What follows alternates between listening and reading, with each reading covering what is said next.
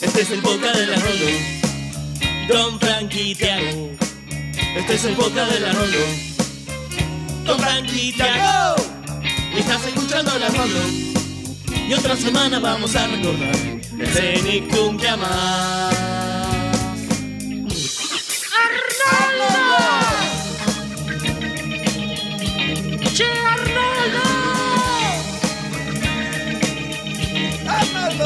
Estás escuchando la Rolo.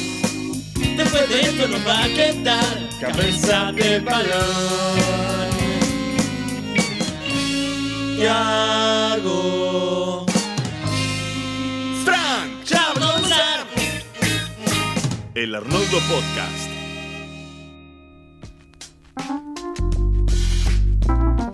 Buenos días, hombre pequeño.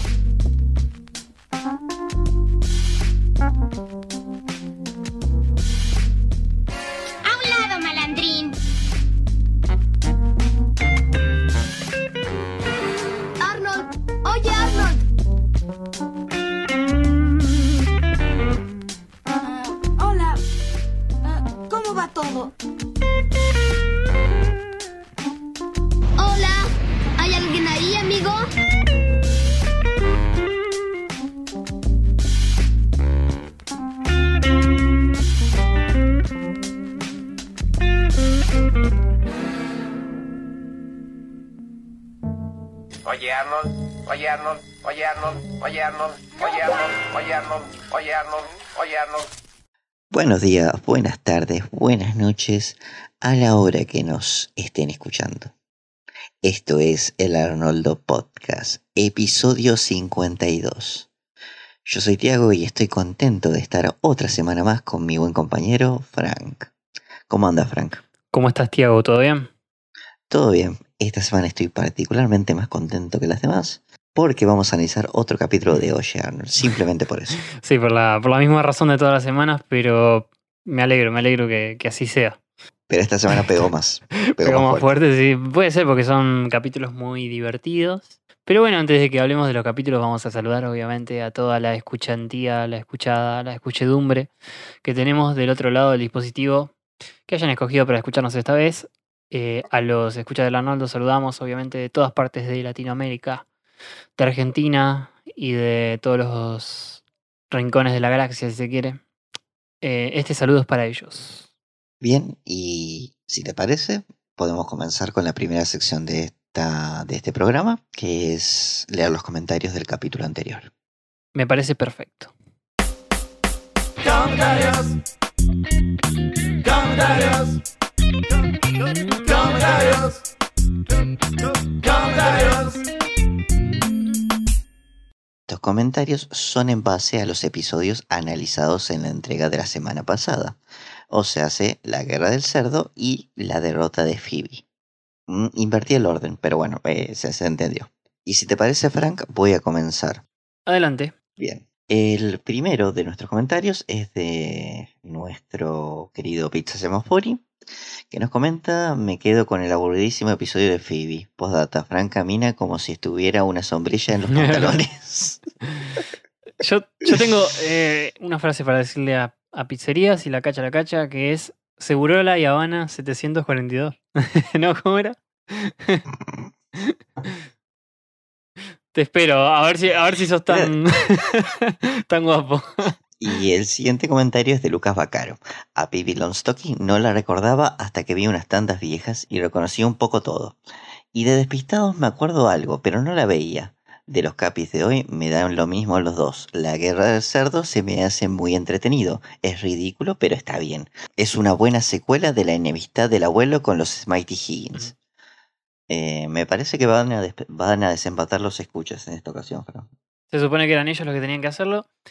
Eh, yo creo que hay una inclinación, pero bueno, déjame confirmarlo acá con Augusto Cortegoso. Excelente, como siempre, chicos. Tengo comentarios atrasados porque estaba justo de vacaciones. Mira qué bien.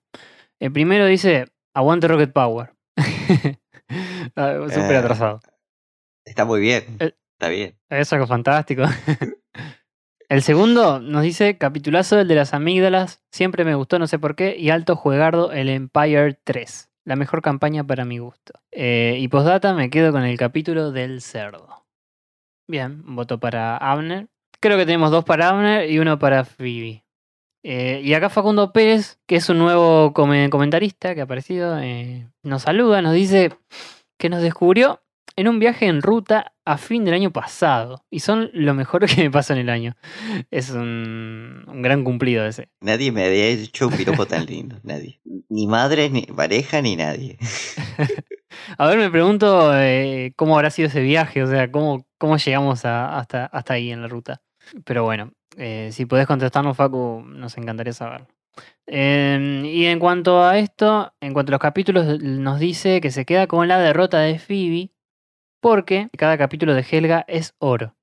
La venganza de Phoebe ya llegará en el capítulo donde queda en silla de ruedas. Y nos saluda desde Mendoza, la, como? El- la República Independiente de Mendoza. Se separaron como país, Mendoza. Estoy tramitando el pasaporte a ver si me dejan emigrar. Creo que no. Vamos a seguir eh, con Mónica Sánchez, que nos dice ambos episodios me gustan, pero doy mi voto al episodio de las chicas. Me gusta la amistad entre ambas.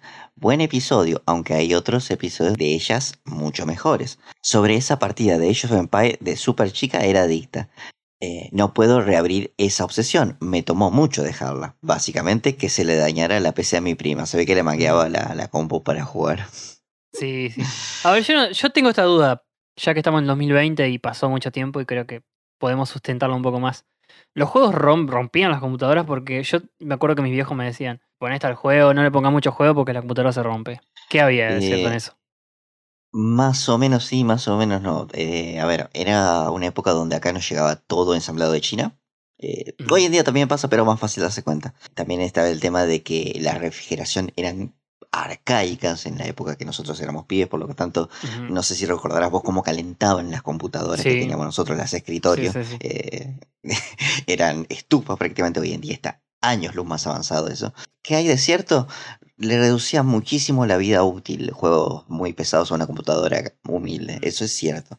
Pero no te la ibas a romper, no te la iba a quemar, no iba a explotar. Y el Age of Empires, el 3 puede ser que te cause eso, esa- esas secuelas, porque el 2 era muy liviano. El 2 era del 98, eh, ya para una computadora de 2005 era algo tranqui súper tranquilo. Ya el 3 no me acuerdo tanto el contexto, para- así que, así que no, no te puedo eh, decir mucho, pero eh, no, el 2 Yo esperé varios años para jugar el 3. Eh, yo tenía una compu en su momento que tenía, creo que medio giga de RAM. Estoy hablando 2005. claro, claro. y era un monstruo, ¿entendés? Eh, y, el Mythology me, y el Mythology me lo corría genial, pero si ponían los gráficos altos, ya ahí Oh. empezaba a trastabillar.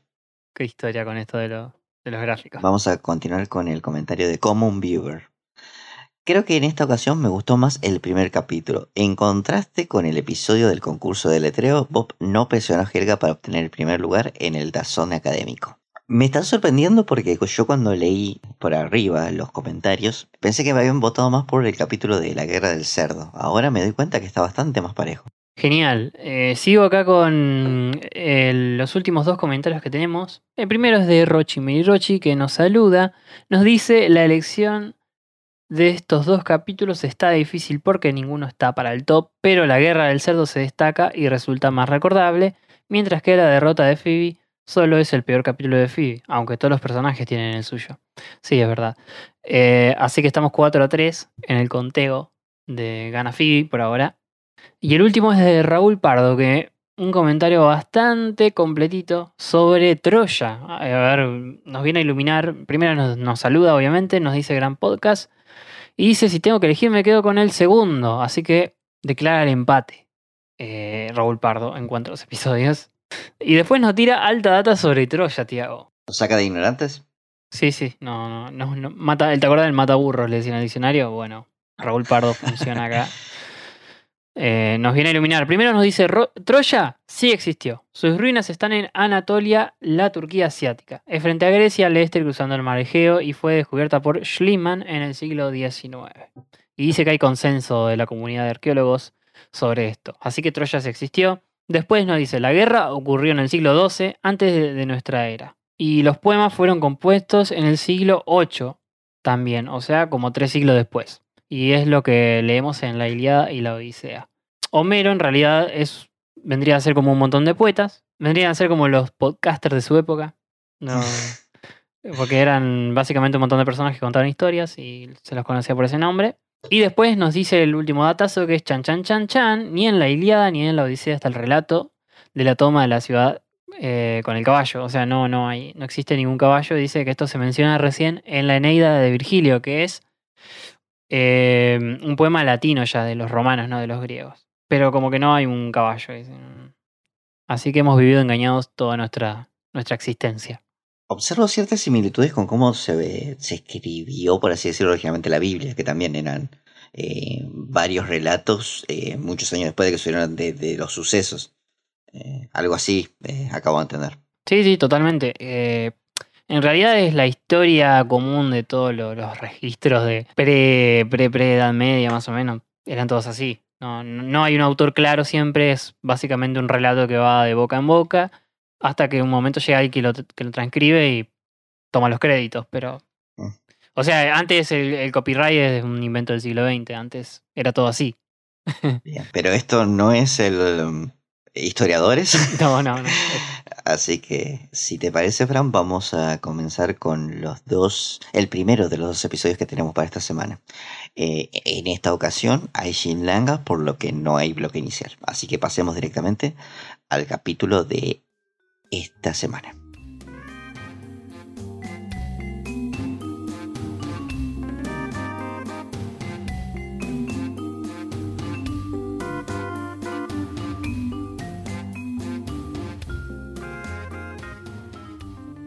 El primero de los dos episodios que tenemos esta semana es El Padrino.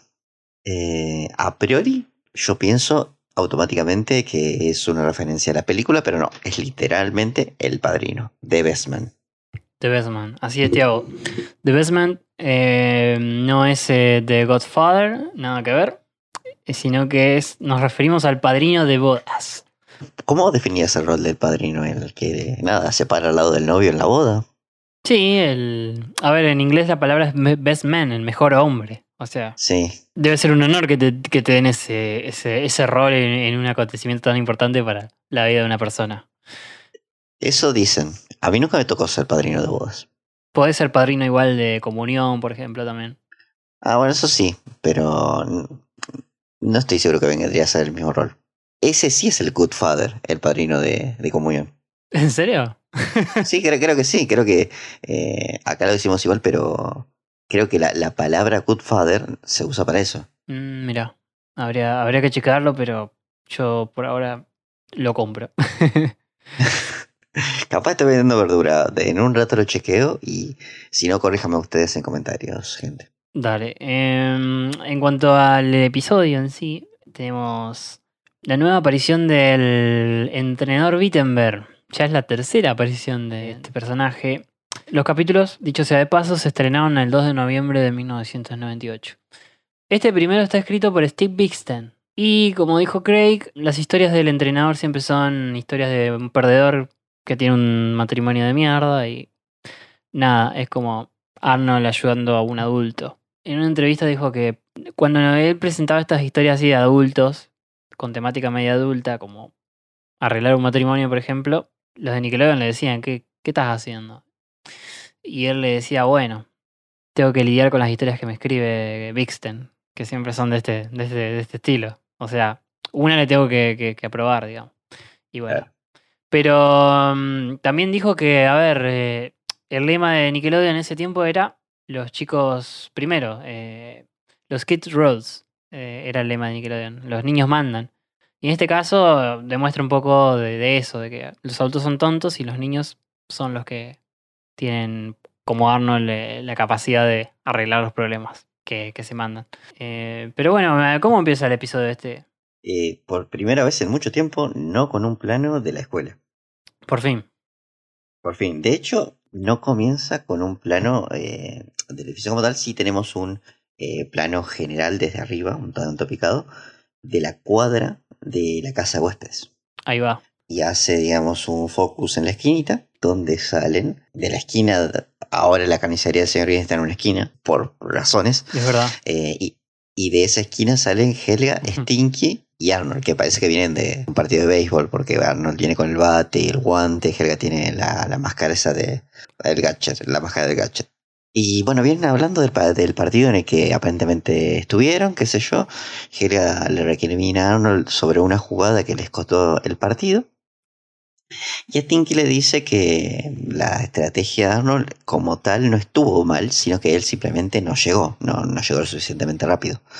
Eh, a lo que Arnold concluye como, bueno, por lo menos eh, aplicamos una buena estrategia, dimos un buen partido. Y que dice, pero no ganamos, que es lo importante. Sí. bueno, Eh, hay una mm, discusión similar, sucede mucho en el fútbol. Jugar limpio o, o ganar como sea. Ca- casi la mayoría te va a decir ganar como sea. Con un gol en offside al último minuto, con, con estrategias poco dudosas, un gol con la mano. Nosotros tenemos, en, nuestro país tiene antecedente con eso, así que... rápidamente nos damos cuenta que esta es la, la- la temática del capítulo, que es eh, la victoria a cualquier costo, Mm. pero nosotros podemos aplicarlo, y de hecho el mismo capítulo hace hincapié en la temática deportiva, pero después vemos que va un toque más allá de eso. Continuando con el capítulo, eh, luego de que se separan los chicos, tenemos que el entrenador Wittenberg está esperando a Arnold en el pórtico de su casa. Lo saluda, lo- le dice, viste cómo está, cómo anda Arnold? ¿A dónde estabas en realidad? Medio que lo recibe a dónde estaba, como si fuera de todos los días que el entrenador vaya a la casa. Eh, dice que lo estuvo buscando por toda la ciudad y Arnold le dice, estaba en un partido de béisbol en el campo. Creo que dice que en el campo Gerald, no estoy seguro. De hecho sí, porque Helga nombra que el partido fue contra Wolfgang. Sí, así que debe haber sido ahí. Bueno, el entrenador le pregunta, ¿y ganaste el partido? Arnold le dice, no, hice una jugada que creí que me iba a salir, no me salió y perdimos. Mm. Y el entrenador lo reta diciéndole, solamente los perdedores se arriesgan y ganar es lo único importante. Una frase cabeza para establecer el personaje porque no es muy aplicable tampoco, digamos. O sea, ganar en el deporte requiere cierta estrategia que puede venir en sacrificio que no te queda de otra. Pero bueno, para el entrenador acá la filosofía de él es ganar significa todo. Y le dice a Arnold que la razón por la que lo está esperando es porque se va a casar por segunda vez eh, repetidamente. Me encanta cómo lo dicen. eh, Hacen énfasis en la que es la segunda vez, que repetidamente, que es de nuevo. Que yo de chico, este detalle me lo recontrapasado por alto cada vez que veía el capítulo. Por lo que yo entendía que era la primera vez que se casaban. Claro, claro. Aparte desconocemos las razones por las que se casan de nuevo. Si es por capricho, si es porque son una pareja muy intensa, me parece, los, los Wittenberg. Son una pareja también, no parecen ser muy grandes, parece una pareja relativamente joven. El, Sí, entrenador, sí, sí. el entrenador Wittenberg parece tener unos cuarenta y tantos, menos quizás. También que tienen un hijo de 10, pero parece que fueron padres bastante jóvenes. Pero bueno, el tema es que el entrenador le dice, cuando supe que tenía la boda, tenía que escoger un padrino. Me fijé en mi lista de amigos y me di cuenta que no tenía. que no tenía amigos. Entonces recurre a Arnold, que fue el capitán. Hace referencia a que fue capitán en el equipo de bolos, que le enseñó la psicología del jazz. No repiten en el doblaje el chiste de la psicocología, que te acordás que lo habían utilizado. ¿Verdad? Solo dice psicología esta vez, pero en inglés se, se mantiene la psychology. Dice que creíste en mí y nada, eh, quiero que lo seas. Arnold la- al toque acepta, no, no le da muchas vueltas. Como es Arnold siempre, no da muchas vueltas. Y mm, nada, le empieza a nombrar todas las cosas que tiene que hacer y Arnold sugiere hacer notas. Y él le dice, muy bien pensado, muchacho. Es como... no tenía ni idea el entrenador Wittenberg de nada. Eh, es muy triste también. ¿no? Sí, sí, sí. no, tiene, no tiene un solo amigo. Sí, sí, sí, sí. Se ve que también no, no se lo banca nadie el entrenador, pobre. Algo que, tristemente, y esto es meramente personal, escucho cada vez más seguido gente que me dice yo no tengo amigos. Mm, gente de nuestra edad, poner un poco más chicos, un poco más grandes. Sobre todo porque yo creo que llega una edad donde la amistad es más fácil cuando sos más honesto con vos mismo, con qué te gusta y qué no, y nada, es como, como un colador. Quedan los que están y sí, son amigos. Sí, sí, sí. A ver, esas Eh, reuniones de 45.000 invitados que hacen lo- los chetos, eh, no. Eso no es. No. Después, después te terminas hablando con dos o tres. ¿no? Sí, sí, sí. Eh, pero bueno, eh, para no irnos de mambo, la siguiente escena es con, con Tish, la, la esposa, y la que se va a casar de nuevo con el entrenador. Ya me hemos visto. Con Helga, que casualmente le hace también referencia al capítulo de los bolos, y le dice, como tú fuiste mi capitana en el equipo de bolos, y mi prima Connie no está en la ciudad, le ofrece ser la dama de honor, eh, que vendría a ser lo mismo que el padrino, pero en femenino, ¿no? Sí. Eh, Eh, la madrina de bodas también podría La, ser. la madrina de bodas. Y Connie, el- la Connie que se refiere Tish, estamos seguros, casi seguros de que sería Connie la, la rubia, la amiga de María, de las chicas de sexto grado. La Connie de Connie María. La Connie de Connie María, sí, totalmente. Eh, hay muchas razones, sobre todo por el parecido físico, que es lo que nos lleva a pensar que sería ella. A mí me encantaría que sea ella, o sea, tiene toda la lógica. Sí, Tish no está mejor que, que el entrenador Wittenberg. En cuanto a lo que hablamos recién. Sí, sí, sí. Eh, están medio los dos, son medio de los dos parecidos. Tienen personalidad. Bueno, el tema es que, bueno, la elige Helga. Helga se burla un poco de- del rol ese, de- pero en- enseguida ella le dice, bueno, por- pensé que ibas a querer porque Arnold va a ser el padrino de- del entrenador. Y a, a Helga al oír esto empieza a fantasear. Empieza a fantasear con la boda, con... Se imagina ella con Arnold, con todos los invitados. Me encanta Bobby Mira en el fondo, los compañeros. El abuelo. El abuelo. El mismo padre que va a casar a, lo- a, lo- a los, a los entrenadores. y ella dice, sí, acepto, acepto, claro que sí, claro que sí, claro que sí. Y de repente Tish la interrumpe diciendo, ¿por qué estás diciendo claro que sí? Y ella le dice, claro que sí, acepto, que voy a ser tu madrina. A mí me da mucha risa porque acá justo en este episodio el chiste está muy bueno porque es como que por fin alguien la agarra a Helga teniendo estos, estos viajes y la interrumpe, ¿viste? Como que es como un choque, porque nunca habíamos visto que alguien la interrumpa haciendo, salvo Brainy. Nadie le dice nada nunca. Es como también quizá como que nadie le da bola a Helga. Claro. Y Tish sí. Y Tish, claro, el- el Tish la está escuchando. ¿Qué estás diciendo? Porque esta lo debe hacer todo el tiempo y, claro, Sí, Miriam, y Bob. Miriam y Bob nunca le dan bolas, es verdad. Así que sí, es muy gracioso. Lo siguiente que tenemos es que están todos los niños del sastre, del sastre, eh, comprándose los smokings para la boda. que el único que está particularmente contento y cómodo con esa ropa es Stinky porque le gusta verse elegante. Sid le dice que es- eres un chico raro, Stinky. Eh, y de pasada dice, parecemos Undertakers, dice en inglés. ¿Qué quiere decir? Parecemos eh, funerarios, gente que entierra muertos, básicamente. Claro. Eh, no, en latino no me acuerdo qué es que, que dice, pero no dice esa palabra. Después eh, también están los probadores Tish con, con Helga, mm, probándose vestidos. Tish me encanta porque le dice, mira, tenés pies grandes, la cadera media... Son media deforme, básicamente le dice. Eh, esta skin no me gusta de Helga. Está, está vestida como, no, no sé, como una de esas muñecas viejas, Sí, con esos sí. bigotes viejos. No, no, no me gusta. Como la de Toy Story, Eh, me parece. Sí, sí, eh, no me acuerdo ahora el nombre. Betty creo que era. Sí, sí. La, la pastorcita. Sí. El tema es que Tish le dice, bueno, me haces acordar a mí y le cuenta más o menos su, su historia con Jack. Que es básicamente lo mismo de que, que Helga con, con Arnold, que ella lo molestaba todo el tiempo para que nadie se diera cuenta de que gustaba de ella. Hasta que, bueno, un día jugando al avioncitos, él se dejó ganar, aunque dice que ella sabe que él no sabe. que, o sea, ella piensa que él lo dejó ganar en realidad, pero parece que no. Y le dice, algún día sentirás eso por alguien más, le dice Tilla Helga. Sí. Eh, y le pone la, la coronilla, la, el velo de la, del vestido de novia. Helga se mira al espejo y comienza a fantasear de vuelta la misma fantasía, la misma, pero a modo secuela, de, diciendo acepto en el altar con Arnold. y Tish la vuelve a pescar. claro. Eh, sí, ella dice, acepto que me gusta este vestido.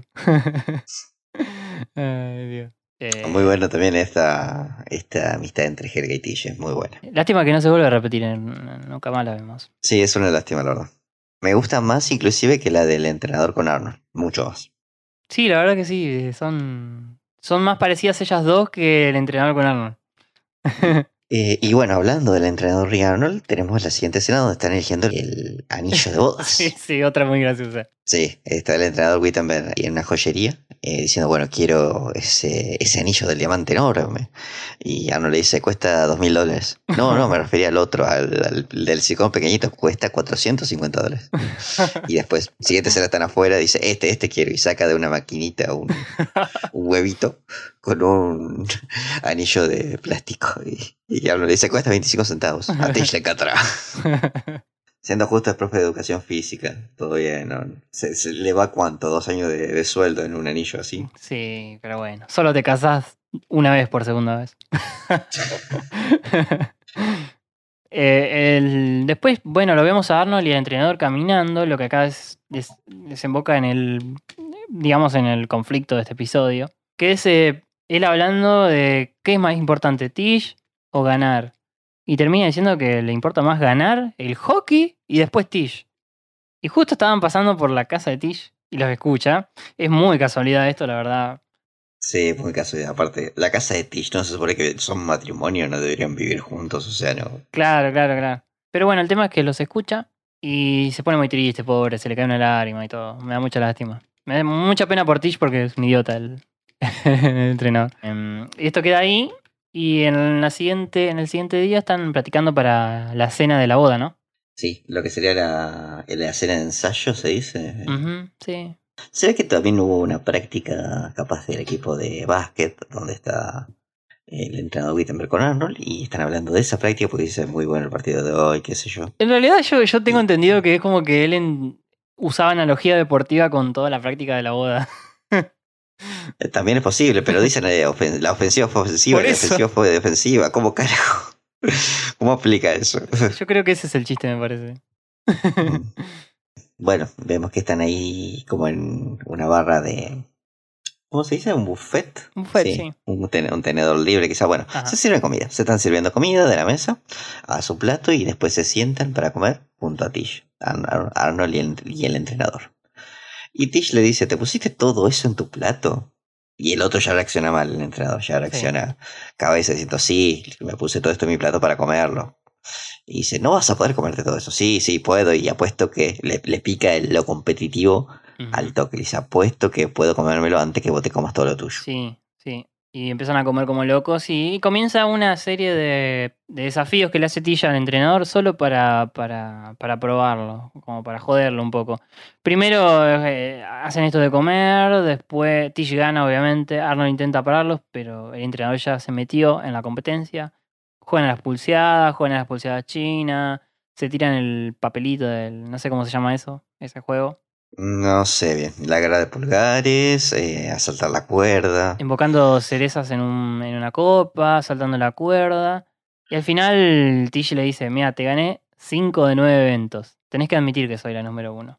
Y el entrenador no se da, no se da por vencido y la desafía al día siguiente, que es el día de la boda, a jugar un partido de hockey de mesa para ver quién es mejor. Yo en este capítulo supe que era el hockey de mesa. Hasta este momento no sabía. Mm. Eh, en inglés se dice air hockey.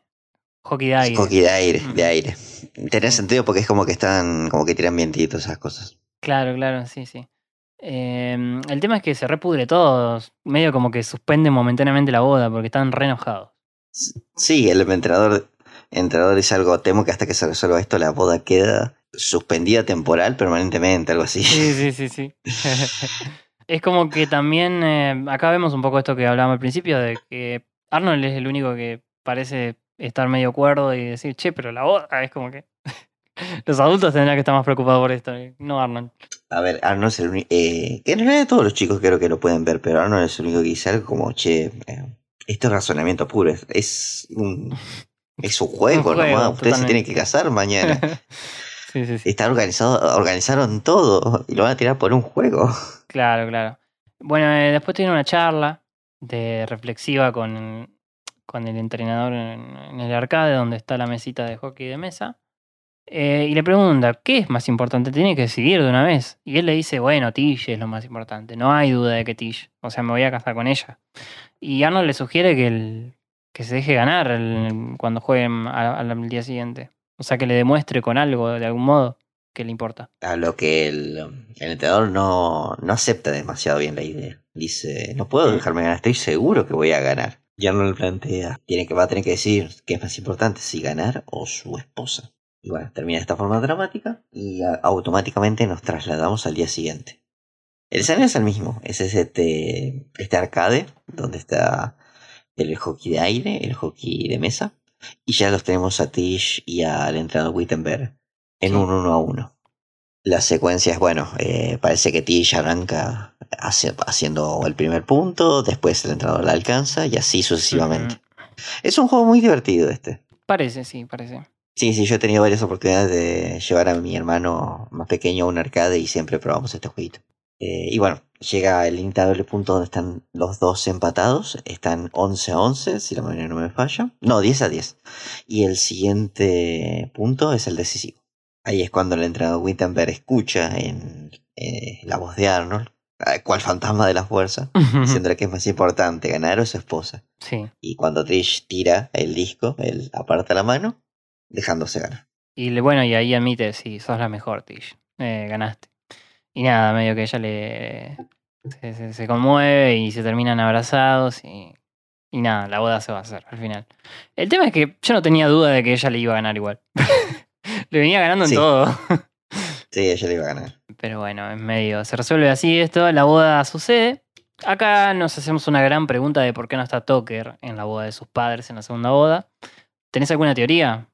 A ver, en tu, en Eh. tu headcanon, ¿qué, qué, qué pasó? Teoría, teoría, teoría. Los padres se olvidaron de Tucker porque es totalmente eh, intransigente el muchacho. Eh, creo que los mismos productores se olvidaron en realidad. Que... A ver, eh, Craig dijo que. Craig dijo que no había. no surgían historias para Tucker, así que no lo pusimos más. Y acá era como que quería hacer énfasis en la relación de los padres. Pero lo hubiesen puesto de fondo, aunque sea, qué sé yo. Eh, era un modelo para poner de fondo, no, no costaba nada. No, pobre. Eh, pero bueno, en el la Jungle Movie los vemos juntos a los tres y se nos confirma que son familia. De hecho, Craig lo dijo. Eh, lo pusimos a propósito para que para confirmar que sí son familia. Y Eh, lo que pasa es que hasta este punto tenemos que Tucker es el hijo del entrenador Wittenberg. Claro. Pero Tish no se, no se dice en ningún momento que sea la madre, se dice que es el esposo también de, del entrenador. Uno Sí, puede pensar, bueno, capaz que sea la, la madre, pero La no, madrastra no se confirma en ningún momento. Sí, Sí. madrastra, tranquilamente. Pero bueno, el tema es que sí son familia. Y el tema es que si se casan, los dos aceptan. Y lo más gracioso es que no se besan, sino que chocan los cinco. Ah, Sí, a mí eso me encantó. Igual sirve. después tiran el vamos al auto. Eh, y Tish tira el ramo, el clásico de ramo, que, que la agarra, se casa. Y le cae a Helga y empieza a fantasear de vuelta con Arnold. Sí, Eh, el tema es que esta vez no la sorprende Tish, que, sino que Arnold la, la- la agarra cuando se desmaya. sí, que después le, Helga despierta y dice, ¿qué carajo me haces tocándome? Y Garno la suelta y se cae.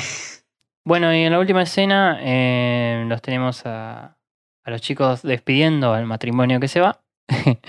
y cuando el, el entrenador le está hablando con Arnold y agradeciéndole todo, Tish le pregunta, che, bueno, me habrás dejado ganar en el hockey. Sí, lo cual lleva a que, bueno, el, el entrenador Wittenberg se hace el boludo, pero ella dice, no, eh, vos me dejaste ganar y yo quiero mi revancha. Y él le dice, no podemos, tenemos que ir a nuestra luna de miel. Y dice, no va a haber luna de miel, le responde Trish, hasta que tenga la- mi revancha y te gane limpiamente. Lo cual el entrenador accede y se sube en el auto y se van directo al arcade.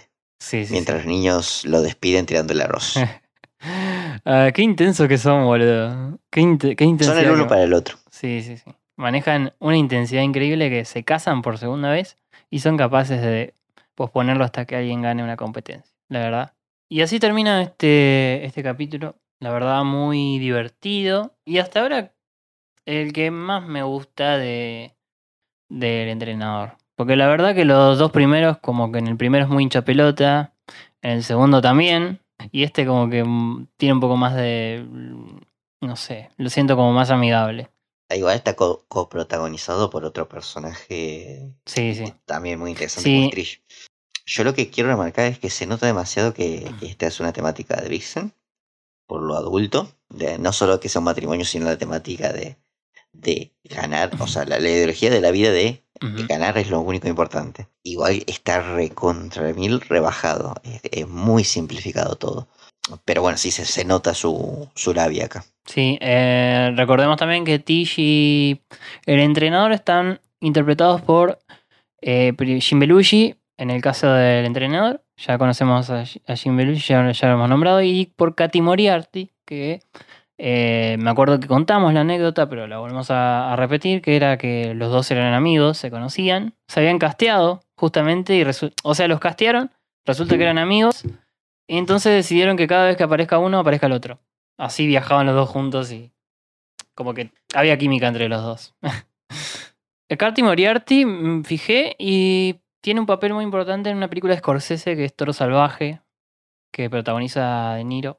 Y ella es, actúa de la esposa del boxeador de Vicky Lamota, que era la, la esposa de James Lamota, el, el boxeador este que es de- la biopip de Toro Salvaje. Eh, la tengo, yo también la tengo pendiente a, a la película esa.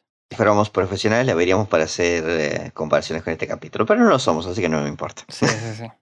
Eh, así que nada, pasamos al siguiente. Bueno, el segundo de los dos episodios que tenemos esta semana es Fiesta Elegante o Cool Party. Em, Así es. Episodio icónico de Arnold. Me, me atrevo a decir que si tengo que nombrar que yo los 10 episodios más icónicos de esta serie, este entra. ¿Sí? Sí, sí, Eh, sí. Puede ser, ¿eh? Eh, eh, Lo que sí es uno de los más recordados. Bueno, por eso a eso me refiero cuando digo icónico, que son los lo que más quedaron en el inconsciente colectivo. Sí. En este caso, tenemos la traducción del título. Eh, ya la palabra cool en los años 90, por lo menos acá, no era tan común. Se empezó a popularizar un poco más en la mitad de los 2000, la palabra cool como genial, ¿no? Sí, Eh, Y la decisión del doblaje fue, bueno, hacer el elegante, una palabra que no, no, no, no, no tiene mucho que ver con, el, co- con lo cool, pero sí con ronda, quizás con la onda que busca ronda. no pega para nada. Eh, ni, ni la palabra elegante ni la palabra soso. No, la palabra soso tampoco. Eso vamos a discutir también después la palabra soso, cuando lleguemos a, a eso. Pero sí, la palabra elegante, la verdad que no. Me parece inadecuada, pero bueno. Sobre todo porque tenías la fácil elección de elegir popular y listo, funcionaba tranquilamente. O la fiesta genial. Sí, genial. es la cool. genial también. ¿Quién sabe qué habrá pasado por la cabeza o qué, qué, qué, qué onda? No sé. Eh, el tema es que el episodio está escrito por Craig, por Craig Bartle. Y el trasfondo de, de la historia esta es básicamente que se cumplían, esta es la historia número 100 de la serie. No capítulo, sino historia de individual. Recordemos que Arnold viene en segmentos de 11 minutos o de 20. Contando todos los segmentos, hasta acá, este es el número 100. Lo bueno también, Tiago, es que se respetó en el orden de transmisión. Dijeron, bueno, Craig le habrá dicho a Nickelodeon, mira, este es el 100, hacé lo que sea el 100. Y lo transmitieron en el, en el orden correcto, digamos. Vamos a decir lo obvio, que es que porque se, pregun- se preguntarán por qué en el número 52 está el 100. Por los dos segmentos de 20 minutos. Claro, totalmente. Eh, uno pensaría estar en el 50, pero bueno, es como una especie de celebración, ¿no? También hay, aparecen muchos personajes, lo que también da a entender, bueno, vamos a celebrar todo este universo que hemos creado en estos 100 episodios, en estos 100 segmentos. Pero bueno, vamos al capítulo para ver todas esas referencias. Fe- Empezamos en la escuela. Para variar un poco, tenemos un plano general de la escuela, pero esta vez lateral. Están saliendo los chicos, vemos salir a Helga, Sid, qué sé yo, a Stinky. Y cuando sale Arnold, vemos que lo llama Ronda y le dice, toma Arnold, esto tiene que ser visto por tus ojos. Ronda, hay que aclarar, en este capítulo está más milipili que nunca. Sí, sí, sí. No sé qué le pintó, pero dio un giro y ronda para un lado que no está bueno. Dice que es una invitación restringida, no le pregunta por qué es esto. Y acá hay un punto para la continuidad, porque dice, en la fiesta pasada yo invité a todos, dice. Cosa que hace referencia a la fiesta que vimos en, En, Oye, en Eh, Oye Harold. en Oye Harold, en el Hey Harold. Así que un puntazo para la continuidad ahí, porque nosotros te acordás que dijimos, estábamos pensando un poco en eso en Sí. aquel capítulo. Sí, sí, lo mencionamos. Eh, y dice, bueno, yo solo invité a los elegantes, dice en latino, y eliminé a los osos. Eh, en realidad, en inglés, la palabra que se usa para osos es geeks, ¿no? Dicen esta palabra y yo pienso automáticamente en una serie de antaño que, nada, de la cual vos sos muy fan y yo también he disfrutado mucho. eh, que es Freaks and Geeks. Sí, una gran serie. Eh, creo que ya la nombramos alguna vez, pero bueno, recomiendo la ópera prima de mm, Judd Apatow, un gran director que me encanta mucho. Y también, bueno, director de Virgen a los 40, por ejemplo. Sí, y bueno, todo, todo ese grupito de amigos salió de ahí. Sí, Seth Rogen, Linda Cardellini, Jane Franco, Jason Segel, Martin Ahí Starr. Martin Starr también, sí, sí, totalmente. Eh, un elenco, la verdad que todos principiantes, pero que terminaron siendo grandes actores o haciendo una carrera aceptable, digamos. Y la palabra geek, Tiago, hay que hablarlo un poco Porque se le suele confundir en español con, con, con nerd, ser un geek según nerd. Yo creo que hay una diferencia, pero no sé si, a ver, cuál, cuál sería para vos. Tengo entendido que el nerd es el que está más, más abocado al estudio, al estudio práctico, digamos, a lo que es ciencia, tecnología, entonces que el apasionado por, por, por eso, por el conocimiento, más que por... Bien. O si lo queremos trasladar al ámbito más del día a día y más infantil, a- al traga o al chupamedias de la clase, capaz que podría ser. Exactamente. Eso podría sí, ser sí. más un nerd. Un geek es el, um, el matado, como le dicen los Simpsons. El de, bueno, que le gustan los cómics, pelis, eh, Harry Potter, la literatura fantasiosa. Eso es lo que, lo, lo que la sí. que yo creo que hay. Para mí son toda la misma mierda, pero bueno. Claro, pero estamos hablando de un concepto yankee. Ojo. Sí, sí, pero mm, qué sé yo, actualmente medio que no puede ser uno sin ser el otro porque como que todos son mezcla de, Sí, de, sí, de sí. todo, qué sé yo. Pero bueno, la, la diferencia básica sería esa entre los conceptos. Hay una que se me ocurre en Rocket Power, volviendo a traer a esta, a esta gran serie, eh, que era el que se hace amigo de Sam en un momento, el de Remedia Roja. Sí, Ese era un nerd, ese era un nerd, no era un geek. ese era un nerd, exacto. No le gustaban, no, le gustaban los cómics, no le gustaba nada que no tuviera que ver con, con el estudio, por ejemplo. Eh, y claro, y el calamar sería más un geek, porque le gustaba todo los videojuegos. Pero bueno, eh, volviendo al episodio, eso queda ahí. Ah, y hay una gran escena que hace Craig para aclarar todo esto de la camisa de Arnold, de la pollera. Yo no puedo creer que todavía haya gente que piensa que es una pollera. Me acuerdo que nos, nos han escrito en Instagram eh, sobre la pollera, entre comillas. No, no es una pollera, es una camisa. Una camisa gigante, pero es una camisa. Sí, y acá nos deja bien en claro. Eh, Craig Bartel con esta escena, cuando Ronda le dice esa, esa pollera que siempre usas, esa falda, y Arnold se levanta y le dice, no, es una camisa. Ya nos habían aclarado esto en el, ¿te acuerdas? En Amor de Estudiante, Sí, cuando Arnold se pone la- el buzo al revés, y vemos cuando se cambia que tiene la camisa abajo. Pero bueno, la siguiente escena, Arnold está charlando con Gerald sobre la fiesta. sí. Arnold dice algo como, no puedo creer que Ronda me considere popular. Y a lo que Gerald dice, ¿me está, estás bromeando? Si vos, eh, nada, sos, eh, sos fachero, qué sé yo, le dice. Lo, lo halaga, básicamente. A lo que, bueno, eh, Gerald en un momento llega a cuestionar si lo invitará a él o no. Y Arnold dice seguramente sí. Eh, y ella dice, por supuesto que sí, yo soy la definición de popular. Hay un chiste también muy bueno que es que Gerald le dice, eh, vos, obviamente vas a ser popular comparado con los demás. Y tenemos así como un pantallazo rápido al patio con todos los pibes jugando. Sí, Me encanta ver a Torval eh, Con- jugando con a la Joey. pelota con, con Joey. con Joey, pero lo lanza a Joey arriba. Es como que Sí, es como sí, un sí. gorila jugando con un, con un mono más pequeño, algo así. Sí, sí, rarísima esa amistad. Eh, después vemos a Yujin y Gina haciendo ese clásico baile. Después vemos a Hera con Phoebe. Está Robert en el columpio. Bueno, tampoco eran los pibes comunes, tampoco era que nada de otro mundo. Pero bueno, cuando escuchamos a Gerald decir que él es de la definición de elegante o de genial, Ron, eh, Nadine le pregunta si va y lo va a invitar a Gerald y ella dice que no.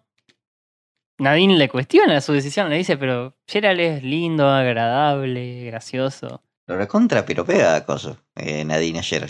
Sí, para mí Nadine lo tenía ganas de Gerald. Sí, yo pensé, ah, mirá, le gusta el chocolate negro. Bueno, pero bueno, eh, el tema es que Nadine le cuestiona su decisión eh, y Ronda le dice, sí, lo que pasa es que Gerald me ganó eh, las elecciones del aula para ser presidente de la clase y eso no me gusta, así que no lo voy a poner. Tan simple como eso. La verdad que sí. Eh, de hecho, a ver, me parece bastante más coherente que todo lo que hizo hasta ahora. Bien, después volvemos con Gerald y con Arnold y llega el resto de los pibes y le dicen a Arnold, así que te invitaron a, a la fiesta popular de Ronda. Y bueno, Arnold le pregunta, sí, ¿y a ustedes los invitaron? No, no invitó a nadie más que a vos, le, le dicen el resto. Y Phoebe se ve que de alguna forma tiene la lista o dedujo la lista y va diciendo a quienes invitó Ronda. Los de cuarto grado son Park, Iggy y Lorenzo. Eh, los Park, me sorprende Park, que todavía exista Park. Es, eso tiene de elegante, digamos, para que el, el buzo. Supongo que es eso lo que le vio.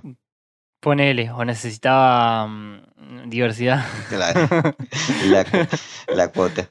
Entonces después dice, somos todos osos. Stinky hace como, ¿qué sería la... ¿A qué llaman ustedes osos? Como Stinky diferenciándose como siendo citadino. En inglés dice, ¿a qué llaman ustedes osos? Phoebe le da una definición medio de diccionario, le dice un payaso de circo que muerde la cabeza de un pollo vivo.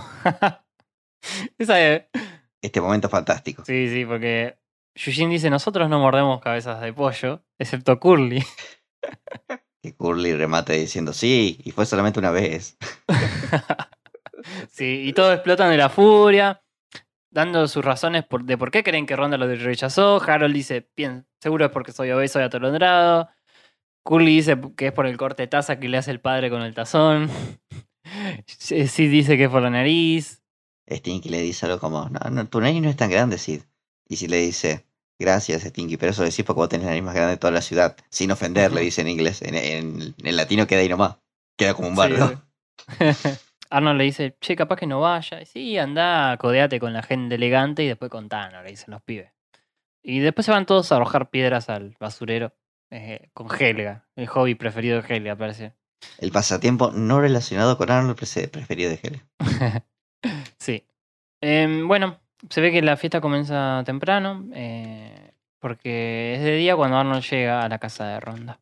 Sí, que lo recibe Ronda hablando también bastante milipili, diciéndole, creo que lo saluda en italiano. Vemos que la, la fiesta está bastante poco poblada.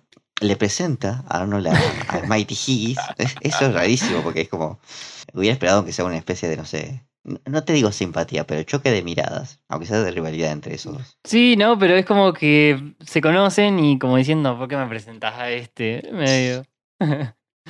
y aunque es raro, porque ellos tampoco es que terminaron mal nunca. No, no, es una rivalidad más, más heredada que otra cosa. Después, bueno, le presenta a Nadine, que ya la conocemos, y a Katrinka, que supuestamente también ya conocemos, pero en realidad nunca la habían nombrado a Katrinka, que es esta pibita uniceja como Helga. Es una mezcla de Helga y, Nadine. Y es y una- Gina, y, Gina, sí. Sí, es una mezcla de diseños, es lo que estaba por decir. Y Arnold va a la mesa a buscar algunos sanguchitos y se encuentra con Park y con Pipo, que también estaban invitados. A ver, son cuando vas a una fiesta y no conoces a nadie. te, Sí. te agarras con, con los dos que más o menos conoces, ubicás. Eso que te saludan, viste, que vos no los tenés. O sea, siempre te saludan, pero vos nunca hablaste. Bueno, eso más o menos son Pipo y Park. Le, le cuentan que es un embole la fiesta. Arnold, al oír esto y no sentirse a gusto, se quiere ir. Y se va a ir. Y Ronda lo frena y le dice a dónde vas. Arnold le dice, estuvo muy bueno todo, pero la verdad que no, me voy. En latino le dicen una forreada soft, pero me sorprende que le haya dicho Arnold. Eh, de repente no me sentí lo suficientemente elegante como para estar aquí.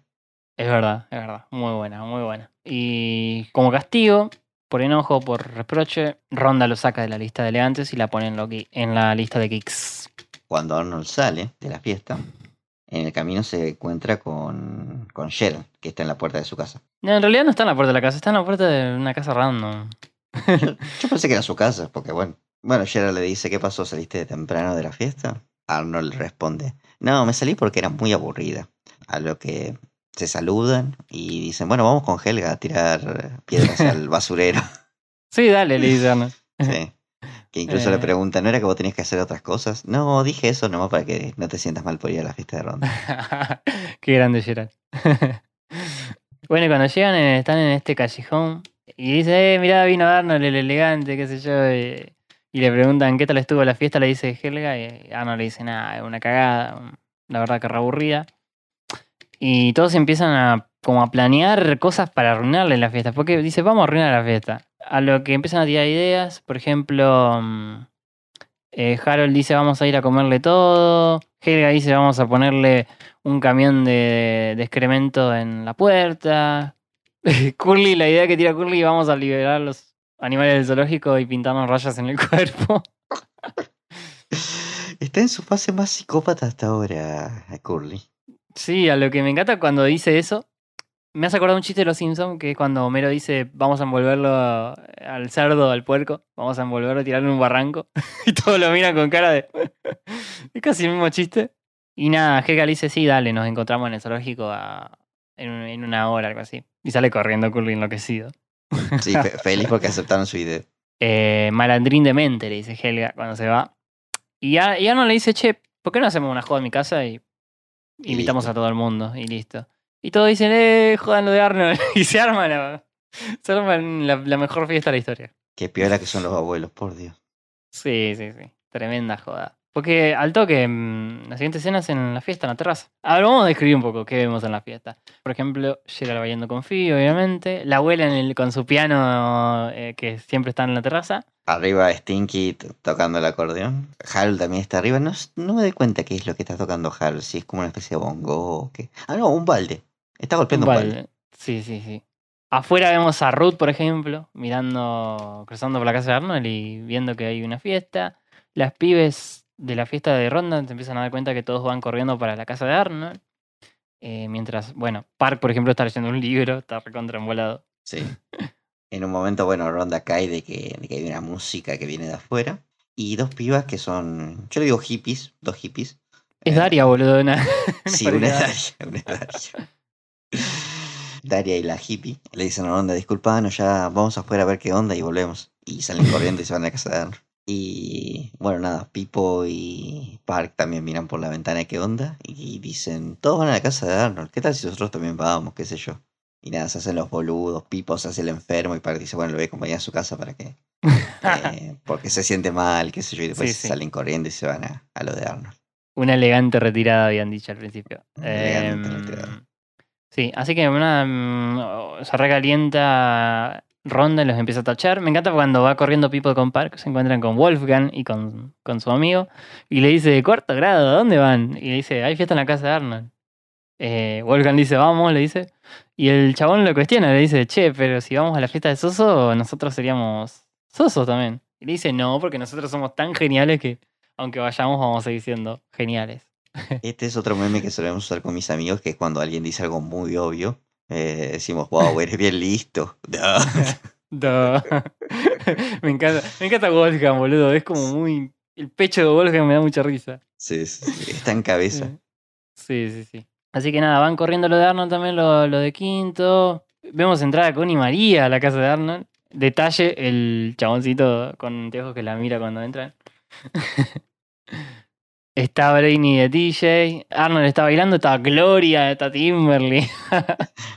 Eh, vemos que Yujin, bueno, se tira y se vuelca encima del coso de ponche. el-. También estaba Helga haciendo limbo eh, con, con Oscar y el abuelo teniendo el palito. El- sí, y Gerald también. Y tenemos que en la fiesta de Ronda quedan solamente ella, eh, Nadine y Katrinka. Y mientras Ronda dice estas mismas palabras que está diciendo, eh, vemos que Katrinka de fondo se, se escabulle y se va. Sí, se va, sale corriendo, ya ni, no le importa nada. Eh, así que nada, termina tachándola y Nadine medio que se calienta ya y le dice la verdad que no quedó nadie. Y yo también voy a ver lo de Arnold. Y dice, si te vas, te tacho. Y ella le dice, bueno, pero lo único que queda en la lista sos vos, la verdad. Tachaste a todos y sos la única. Disfruta de la fiesta, no queda nadie. Y se lleva el tazón, para variar. Acá no me gustó mucho la actitud de Nadine porque era más sano decirle, che, ya fue, vamos a lo de Arnold. Mm. Nadie te va a discriminar. Pero no, simplemente agarra y se va. también para hacerle notar un poco que no, no estaba bueno lo que hizo en realidad desde un principio. Em, después vamos a llegar al chico del pórtico a la fiesta. Sal-. Salió del pórtico para la joda. Vendría a ser la tercera aparición del chico del pórtico sin contar su capítulo.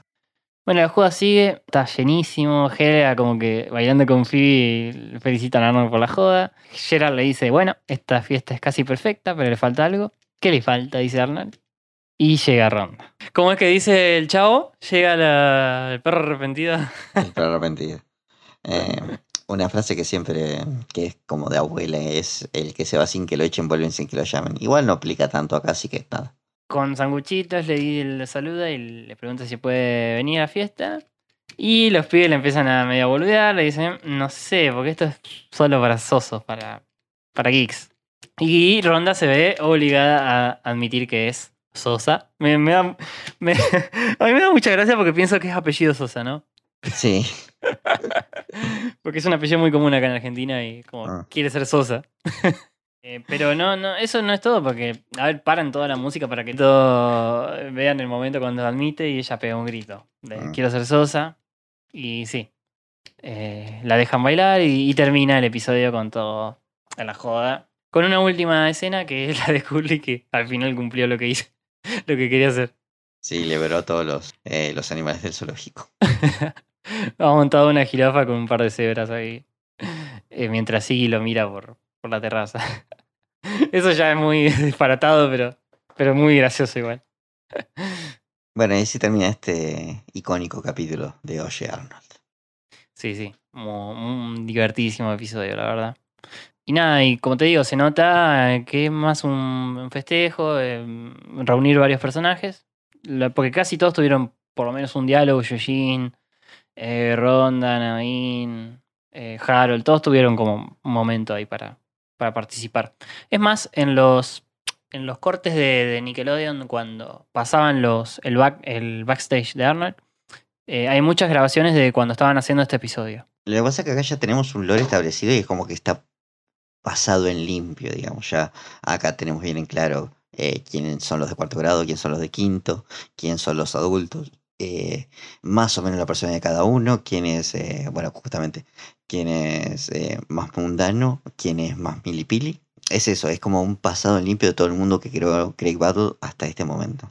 La verdad que un- una linda manera de festejar la, la- estas 100 historias. Eh, y me quedo con este episodio esta semana para mí. Sí, gana por goleada. Eh, incluso, como antes mencioné la temática de, del capítulo anterior, de, del padrino es recontra Vixen, este es- tiene una temática que pega mil veces mejor con, con lo que se consolidó y se convirtió en, en.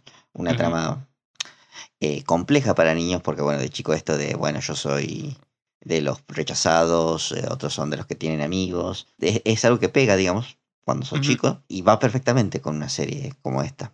Y se trata de una forma divertida. Em, también, quizás lo que me queda medio negativo del episodio es el- la no continuidad con Ronda. Como que Ronda ya se había amigado un poco con los geeks cuando tuvo anteojos. Medio que se olvidó de todo acá.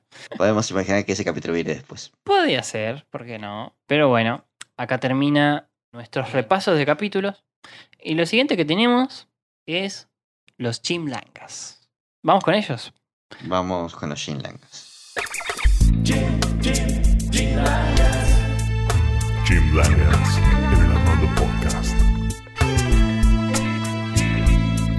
Langas. Dilo, Tiago.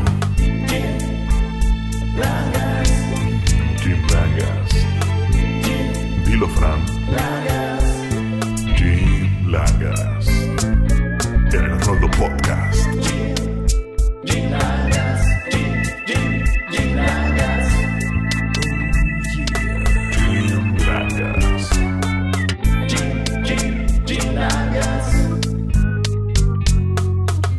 En el Arnoldo Podcast.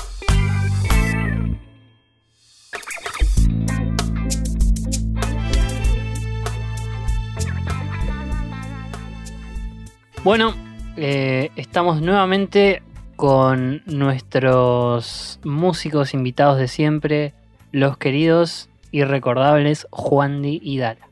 ¿Cómo andan muchachos? ¿Cómo les va? ¿Todo bien, Tiago? ¿Fran? ¿Cómo andan chicos? ¿Todo bien? Muy contento de estar de vuelta por acá. Y nosotros contentos de tenerlos nuevamente con nosotros.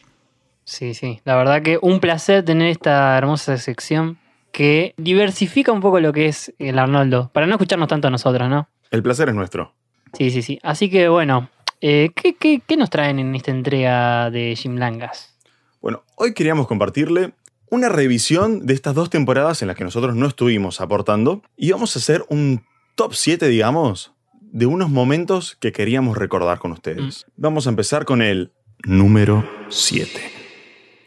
Queremos empezar por la primera presentación oficial, dejando de lado el piloto, y también el primer podcast. ¿Mm? Estamos hablando del capítulo Frutas en el Centro.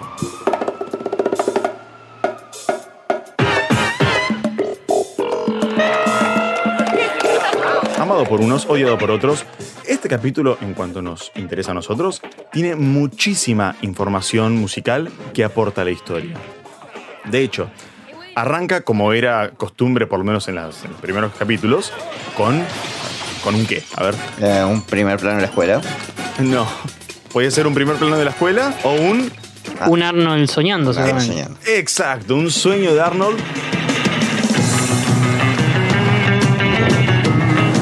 Acompañado por una música rocker surfer, cosa que creo que no vamos a volver a escuchar. No sé si en el capítulo que van, eh, eh, están en el concurso en la playa, No sé si suena algo así. Sí, pero bueno, sí. por lo menos no es común. Luego sí comienza la musicalización clásica de Hey Arnold, que consta de un aire yacero cool, nocturno, bien de Nueva York a la noche, hip hopero también, con una instrumentalización basada en el contrabajo, batería, bronces, teclados, guitarra, para lograr ese aire chill jazz, y otra instrumentación orquestal con cuerdas, bronces, percusión y extras para otros climas.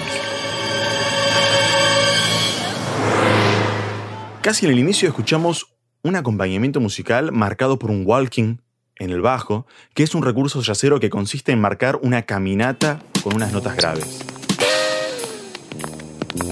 También escuchamos canciones como Back to School, cuando vuelven al colegio en el taxi,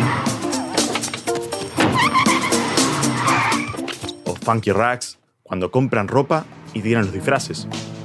Canciones que escuchamos siempre en, en el background del podcast del Arnold. Y al final corona con un teatro musical, piano y coro infantil. It's fruits, it's fruits that really us. It's fruits, it's fruits Está cargadísimo de información musical este capítulo. Si tuviese que cobrar por cada música que aparece, mm, creo que me lleno de plata. Y también hay otros apoyos sonoros, como una cítara, algo oriental, cuando visiten al psíquico. ¿Se acuerdan de esa parte? Sí. Good guess. Y algo clásico que va a estar presente en toda la historia, unos violines dramáticos y melosos cuando Helga trabaja sus pensamientos.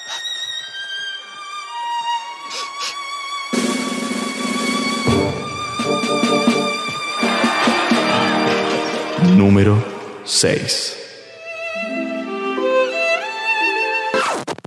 Bueno, voy a hablar un poquitito, hacer una pequeñísima mención a el muy recordado tema de Helga, que es la, la melodía que suena cada vez que Helga tiene uno de sus clásicos soliloquios hablando de Arnold. Y este es un leitmotiv.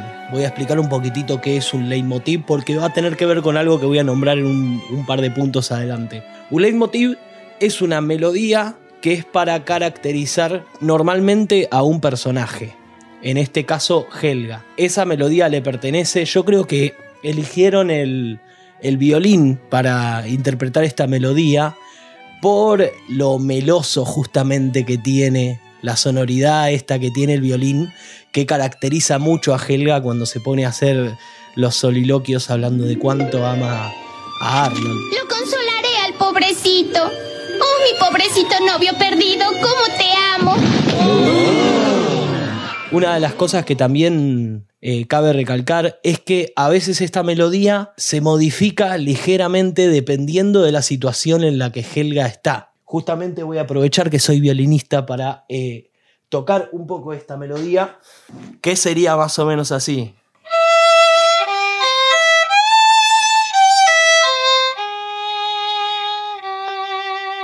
Que a veces suele empezar con, eh, con unos trinos, algo más o menos como...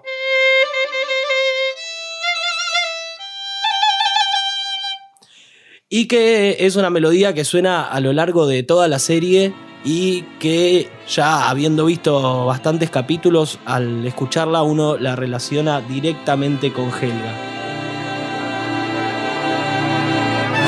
Y bueno, vamos a pasar al... Número 5.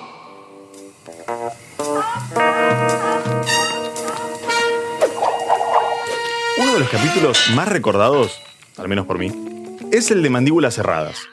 Tal vez por repetir, por repetirlo hasta el hartazgo, por tener una trama simple pero que te llega a empatizar con la actitud moral de Arnold, o quizás por tener una de las músicas más recordadas y versionadas en el lore ar- arnoldiano. De hecho, eh, yo tengo una versión de esta canción en mi perfil de YouTube, si lo quieren ver, la llamada Group Remote Lock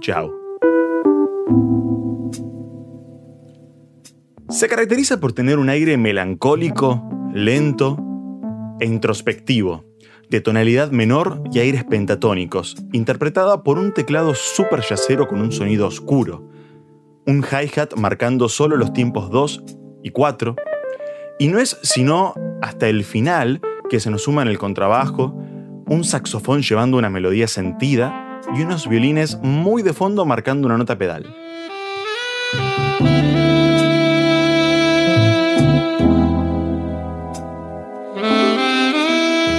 Esta música creo que acompaña perfectamente la tristeza y el planteo que se hace Arnold. Em, y tampoco es la única, vez, la única vez que aparece. Hay otro capítulo en el que aparece. ¿Recuerdan cuál? En el capítulo de Abner, me parece. Sí, exacto.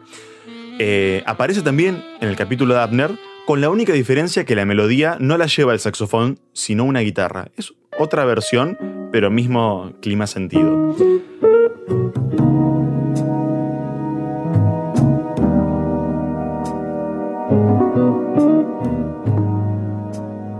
Y hablando de momentos tristes e introspectivos, Juan Di, número 4. Escucha, hice trampa, no obtuviste ocho. ¿Qué dices? Bueno, hablando de momentos tristes e introspectivos, como decía mi compañero Dala, les voy a hablar de un añadido que hizo eh, Jim Lang a un capítulo, el capítulo de Olga vuelve a casa, en el que, bueno, Olga es engañada por Helga pensando que tuvo un 8, lo que la hace meterse en un pozo depresivo y un tema muy recurrente que usa Jim Lang en las escenas en las que está Olga llorando es un fragmento del Requiem de Mozart, más precisamente eh, Lacrimosa.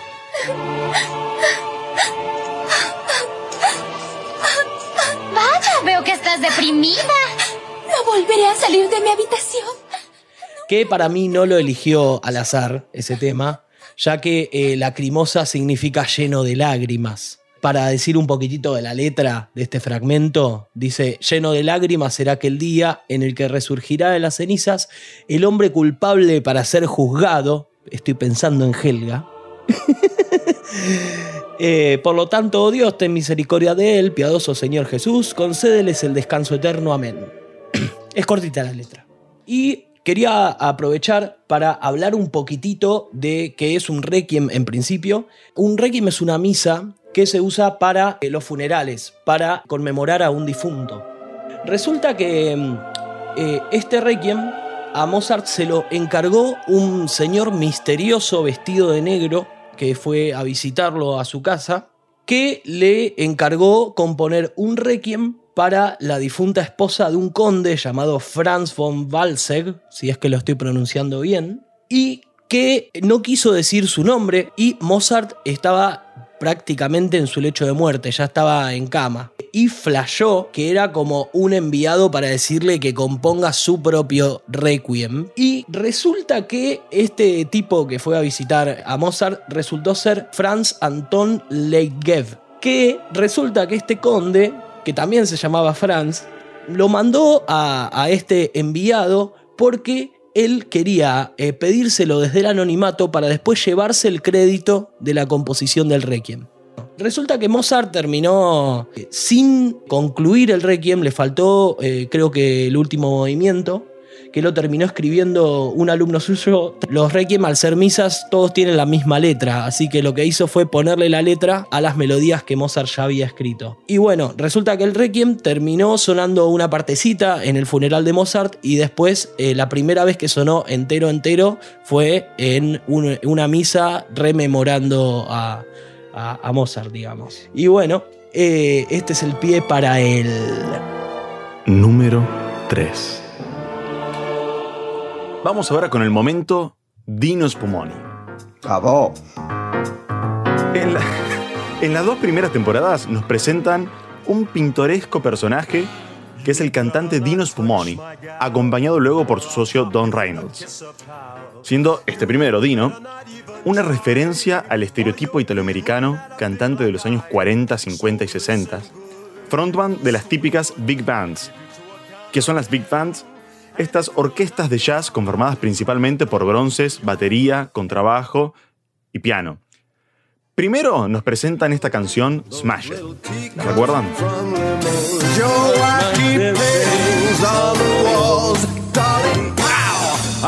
Bueno, tiene esta letra polémica donde le cuenta a la chica que le rompió el corazón que él le romperá todas sus cosas, pero no le romperá el corazón.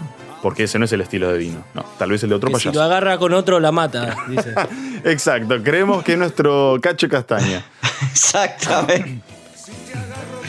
otro te mato, te doy una paliza y después me escapo. Ay, ay, ay, si te agarro con Eh, bueno, luego en la segunda temporada volverá con su compañero Don haciendo un efectivo dúo donde nos mostrarán la química entre el músico y el letrista en esta historia de desencuentro en, que- en la que Dino compone una bella música con una letra superficial.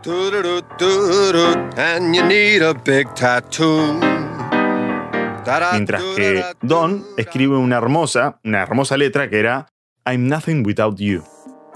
Without Oliver Hardy, Stan Laurel wouldn't show.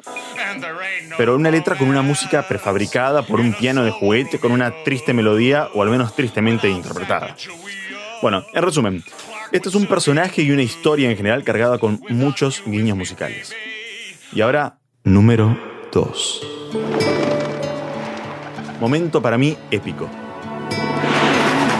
Okay, es el momento del hombre paloma. Es un capítulo icónico, sentido, profundo y creepypasteado. La historia, como saben, los que habrán escuchado ese podcast, se centra en la relación de Arnold con el hombre paloma y el conflicto con la sociedad y su partida. Pero la música acompaña tan bien, te la piel de una forma que no podemos no, menciona- no mencionarla. Al inicio, durante el capítulo y el ending, escuchamos música con una guitarra acústica llevando la melodía algo no común en la musicalización.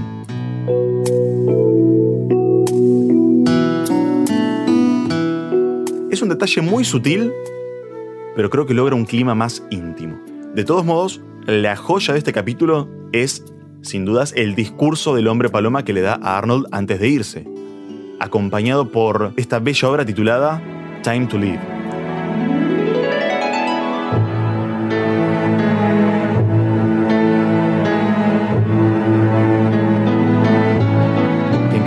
Significa me voy a suicidar.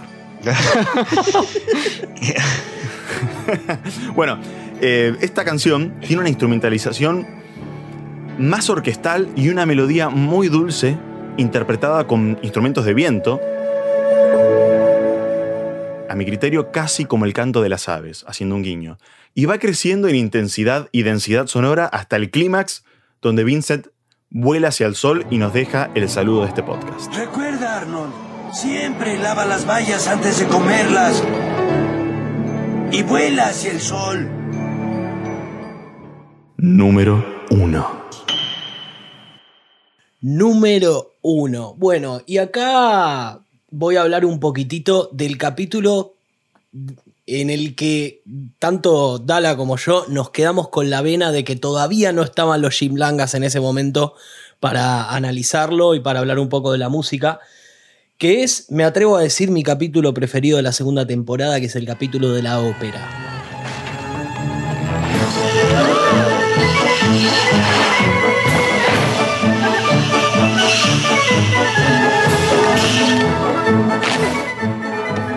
Y bueno, si estamos hablando de ópera, es imposible no mencionar al gigantísimo Richard Wagner.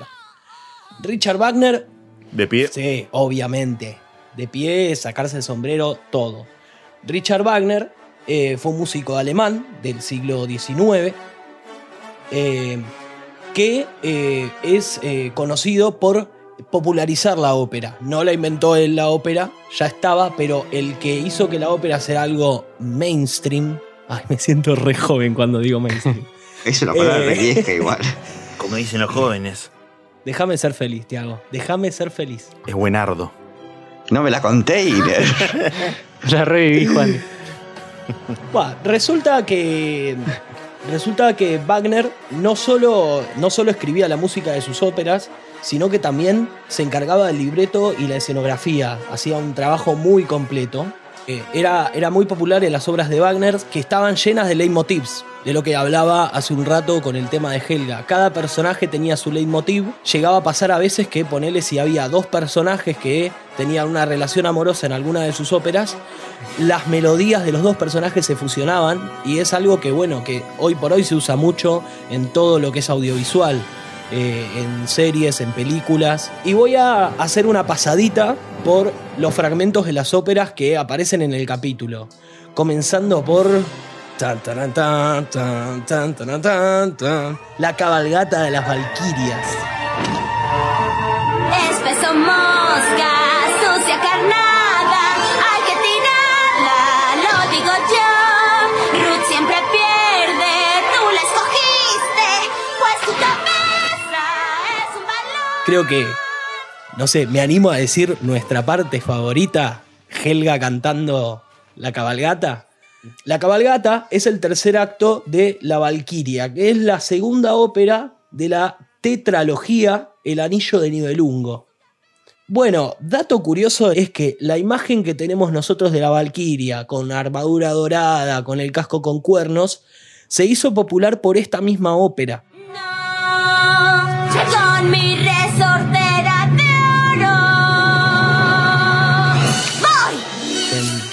vamos a pasar a una ópera que fue eh, referenciada dos veces en este capítulo, que es la ópera Carmen. Que eh, es una ópera que trata de una gitana llamada Carmen, que es, conoce y seduce a un soldado llamado Don José.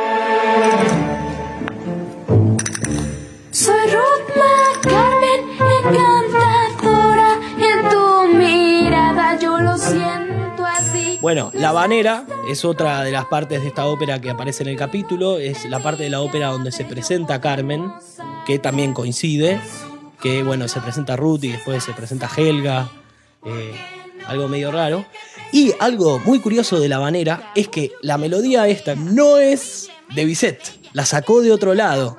La sacó de el arreglito de, de Sebastián de Iradier, que era un músico compositor español.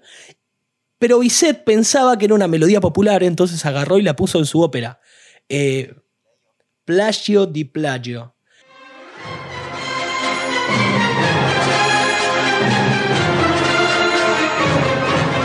Y bueno, la otra parte de la banera que, que suena en el capítulo es la parte del toreador, eh, que es la parte de la ópera donde eh, Carmen se chamulla a Escamillo, o al revés. Al revés, creo. y bueno, otra ópera que se muestra en este capítulo es eh, Pagliacci, la ópera Pagliacci, que significa eh, payasos.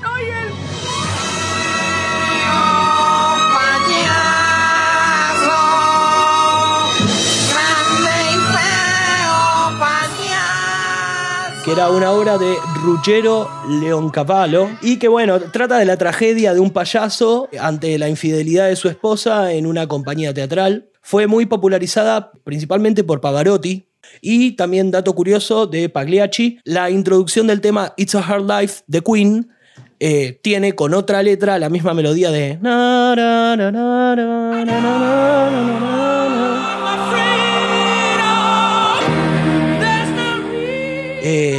Y, y bueno, sí, la verdad que sí. Queen entró un montón en la ópera. Y bueno, eso sería todo por el momento. Muy bien. Eh, la verdad, mm, gran top.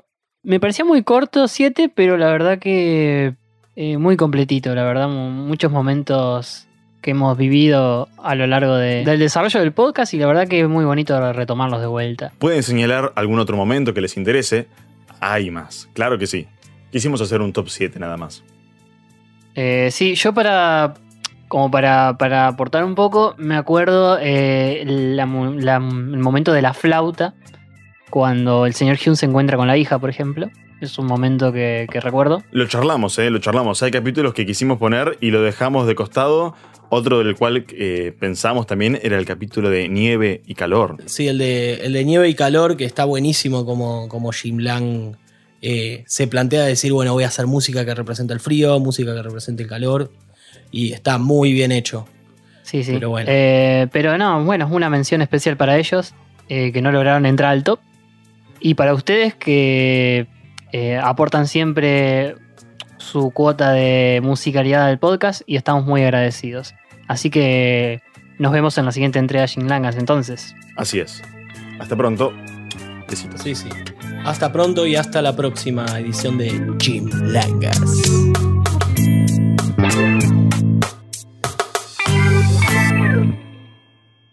Bueno, así pasaban los Shinlangas. eh, y nosotros, Tiago, nos tenemos que despedirnos sin antes nos digas qué hay. No la semana que viene, porque vamos a, a contarles que la semana que viene no habrá Arnoldo, así que volveremos en dentro de dos semanas. ¿Por qué no hay Arnoldo? Porque nos pintó. Sí, sí. Vamos a tomarnos un pequeño break y después volvemos para continuar con esta hermosa temporada. Pero, ¿cuál va a ser, cuál- ¿cuáles van a ser los episodios? Para la próxima semana tenemos La venganza de Sid y La montaña rusa. Mm, creo que son, no diría lo más flojito porque eso ya, ya hemos pasado por lo más flojitos de esta temporada, pero son los cebollita más flojitos estos. Puede ser, puede ser, puede ser. Todavía queda mm, lo mejor de la temporada. Todavía Sí, queda. queda mucho y muy bueno de la temporada. Así que nos vemos en dos semanas, gente. Em, bueno, gracias Tiago por acompañarme. Recuerden, entonces, en dos semanas nos vemos. Eh, pueden escucharnos como siempre en Spotify, en Anchor, en YouTube. Síganos en nuestras redes, en Instagram, si no lo hacen todavía, el punto Arnoldo. En Facebook, en Twitter, arroba Arnoldo Podcast. Eh, tienen el cafecito por si quieren colaborar. Eh, todos los links están en la descripción. Y sin nada más que decir, nos despedimos hasta el siguiente podcast. Recuerden lavar sus vallas antes de comerlas y volar siempre hacia el sol hasta cuando nos veamos.